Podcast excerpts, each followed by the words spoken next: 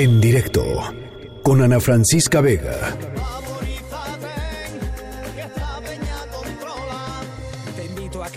Pruebes, el dulce de su olor, ya que es más beneficioso y además sabe mejor. Aromas increíbles, Bueno, pues eh, mucha- muchas opiniones muy encontradas eh, sobre el decreto presidencial que se emitió ayer eh, por la tarde y que prohíbe a partir de hoy la importación de eh, de cigarros electrónicos.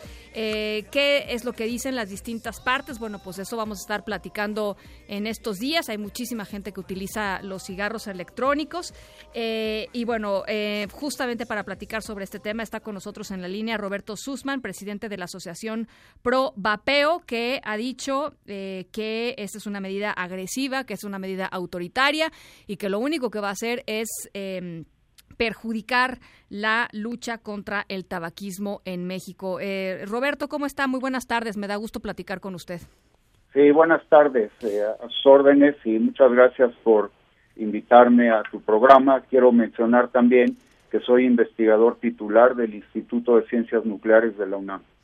Pues eh, platíqueme, Roberto, ¿cuál, ah, cuál es la percepción desde la Asociación Provapeo de lo que decidió eh, eh, ayer la autoridad federal?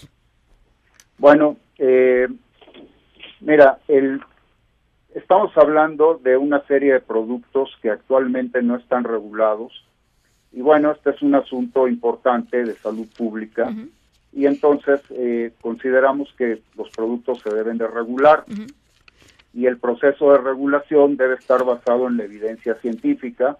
Esta se debe evaluar, discutir y sopesar cuidadosamente en foros políticos y abiertos, Sí.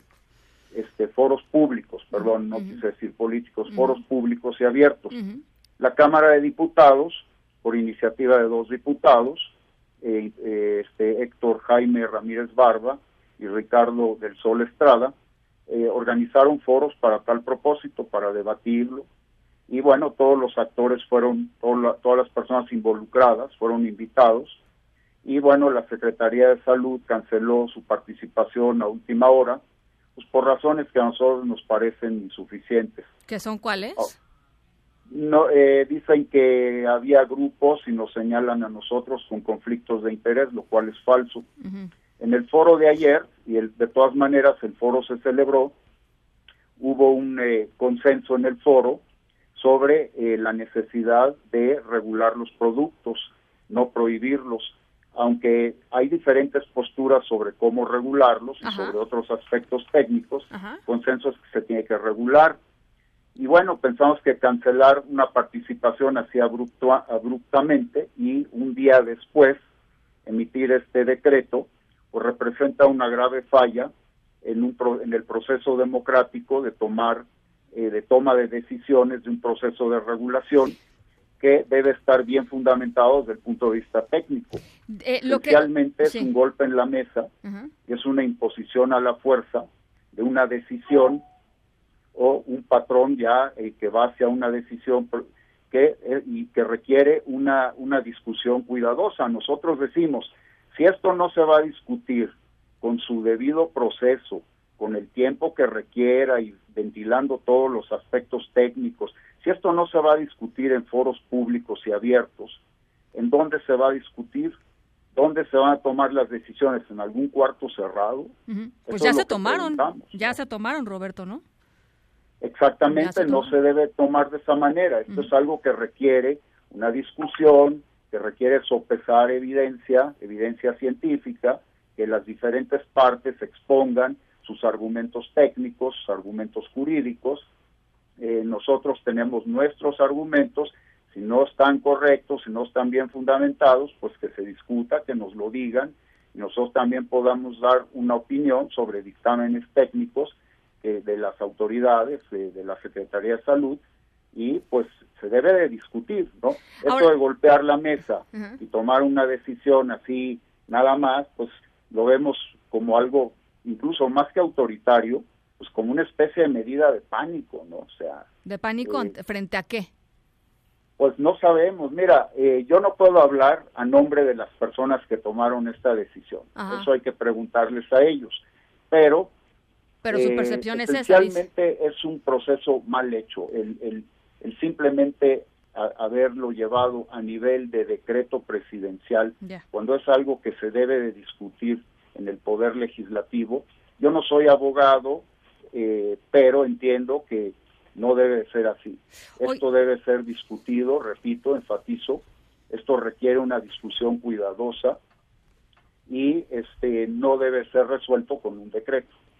Ahora, ayer eh, el comunicado de la Secretaría de Salud, eh, en donde se dio a conocer todo esto, dice, eh, y lo dice textual, que cita, digamos, a la Organización Mundial de la Salud diciendo que los sistemas electrónicos sin, nicotina, los, los, los, famosos vapes, ¿no? Los, los, vaporizadores, los sistemas alternativos de consumo de nicotina em, eh, y los sistemas electrónicos de administración de, de nicotina eh, son dispositivos electrónicos, así lo pone la Secretaría de Salud, indudablemente dañinos y representan una amenaza actual y real para la población en general. Además dice que eh, son eh, la puerta de entrada muchas veces para la adicción a la nicotina, sobre todo de adolescentes. ¿Qué responden ustedes? Es falso. Nosotros este, no concordamos con ese dictamen y, y bueno, muchas veces la gente piensa incluso nuestras autoridades, que la OMS es como la última palabra, como si fuera una especie del Vaticano, pero no lo es, la OMS también puede estar en el error y aquí está en el error. Estos dispositivos no son inocuos, no son inocuos, no son dispositivos, que son dispositivos de uso adulto y de uso responsable, como pueden ser las bebidas alcohólicas y otros productos de uso adulto. Pero eh, es un hecho, es un hecho científico eh, amparado por experimentos. Los científicos tenemos que basarnos en los hechos que surgen de experimentos y observaciones.